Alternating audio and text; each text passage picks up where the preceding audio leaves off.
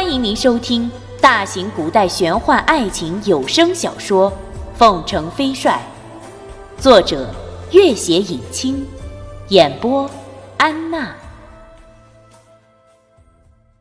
第四十三集，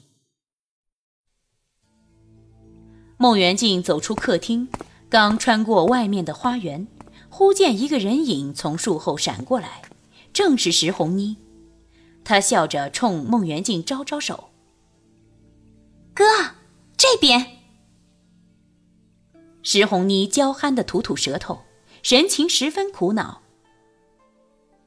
姐姐和母亲最近都不怎么开口，父亲又闭关，家里冷清清的，我都快闷死了。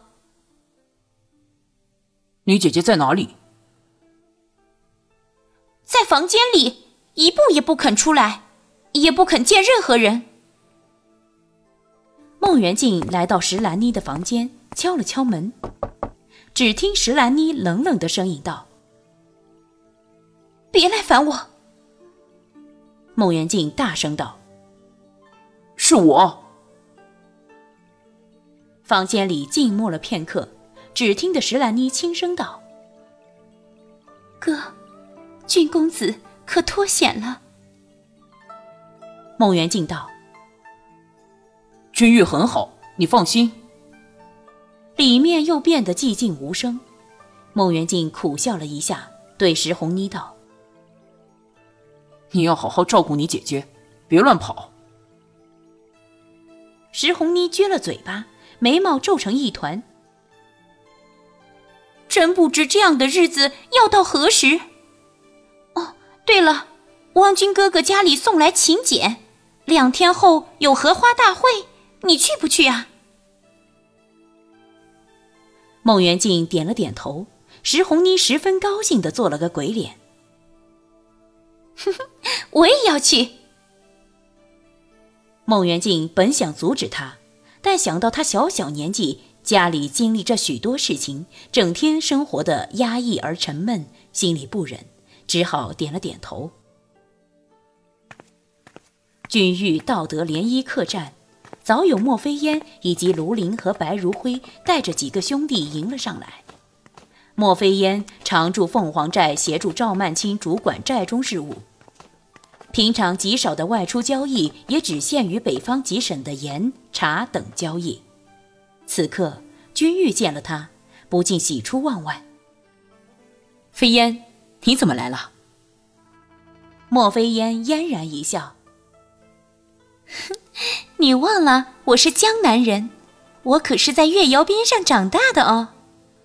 卢大哥叫我随同前来看看质量，我也就大言不惭的来滥竽充数了。此次和月窑的交易数量甚巨，多达二十万件瓷器。月窑自古以来是进贡的上品。凤凰寨在和一群波斯商人的茶叶交易后。这群实力雄厚的波斯商人下了订单，要求收购一批越窑走海路远销伊朗、月石、波斯湾等地。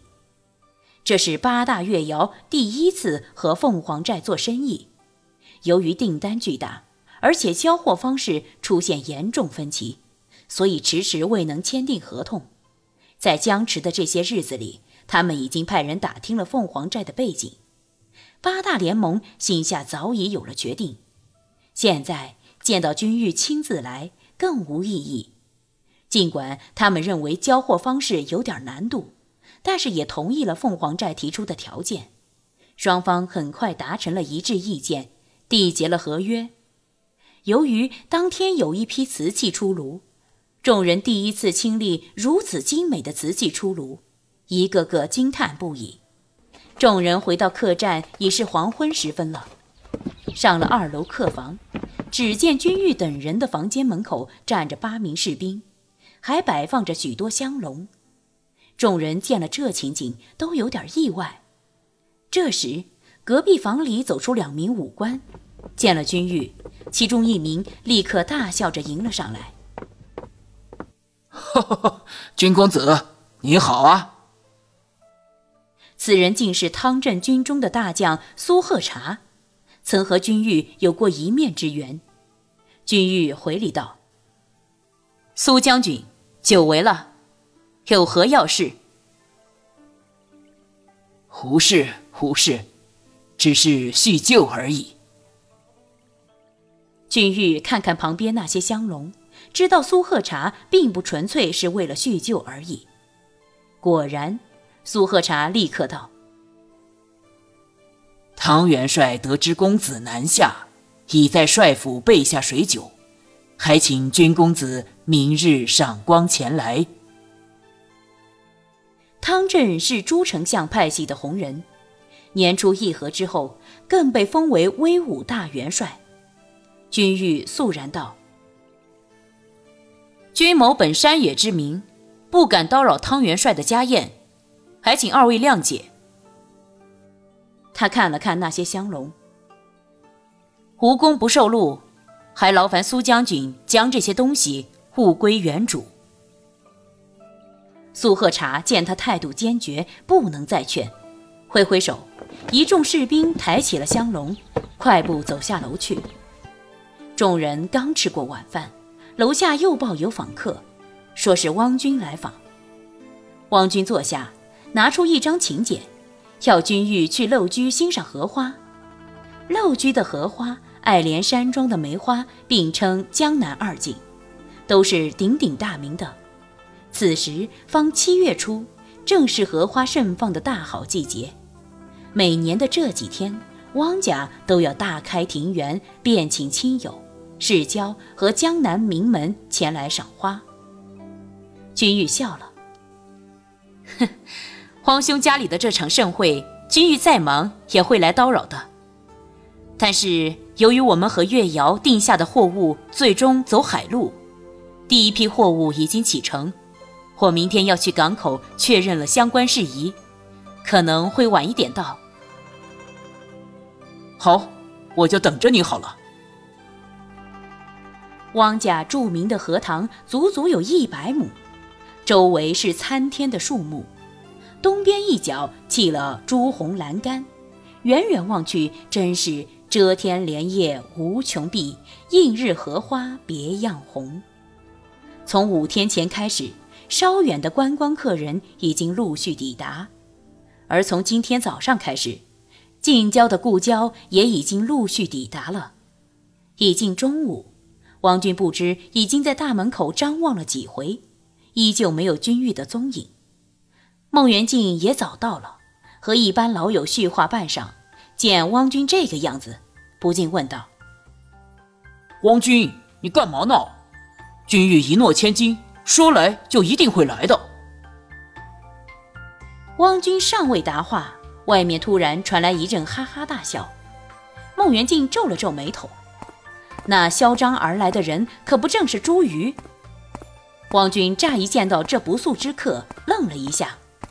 朱瑜不以为意，大摇大摆地径直走了进去，一副彻底的目中无人。此时，夕阳方斜。空气里吹拂的风开始凉爽起来，在荷塘和松林相交的青石小桥上，突然走来一位穿蓝袍子的少年。孟元敬笑着喊了声：“君玉。”刹那间，荷塘周围的林间路上突然涌出了无数女子。看样子，除了前来赏花的江南佳丽，连四大家族的女性都出动了。原来这些江南名媛从爱游玩的石红妮口中得知凤城飞帅大名，盛名很快传遍江南闺阁，是以各地女子趁着汪家的荷花大会，竟然倾巢出动，为的就是一睹这位传说中的凤城飞帅之真容。孟元敬一见这等阵势，也不禁怔了。而汪军更不知道，自家的这次赏花大会竟然汇聚了如许之众的佳丽名媛。自他记事以来，陋居的花卉从来不曾有过如此多女性。环顾四周，他居然发现自己的母亲和祖母也全体出动了。惊讶之下，甚至忘记了前去招呼君玉。君玉这些年来早已见惯了这种阵仗。自是不以为意，微笑的目光投向一群一群的女子，走了十几步，忽地看见左边路上一位头发花白的老奶奶和几位年长的妇女，不禁笑着停下了脚步，冲着几位较为高龄的女子深深鞠了一躬。老奶奶虽然头发花白，精神却十分矍铄，大声笑道：“哈哈哈哈！骑马倚斜桥。”满楼红袖招，老身竟然是做梦也想不到，世间竟然有如此神仙样的少年。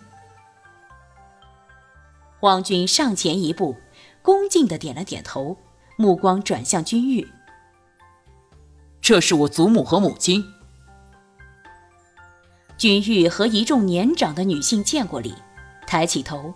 四周已经围满了女孩子，他微微一笑，目光所及处，女孩子们有的红了脸，有的低下头偷笑，有的三五成群围在一起窃窃私语。一个大胆的小女孩上前几步，将手里的花儿递了过来，怯生生道：“哥哥，给你。”君玉虽然男装多年。但是听得别人叫自己哥哥，还是头一遭，不禁大乐，接了花儿，笑着轻轻拍了拍小女孩的脸。其他女孩见了，竟纷纷将手里的花朵抛了过来，洒了君玉一身。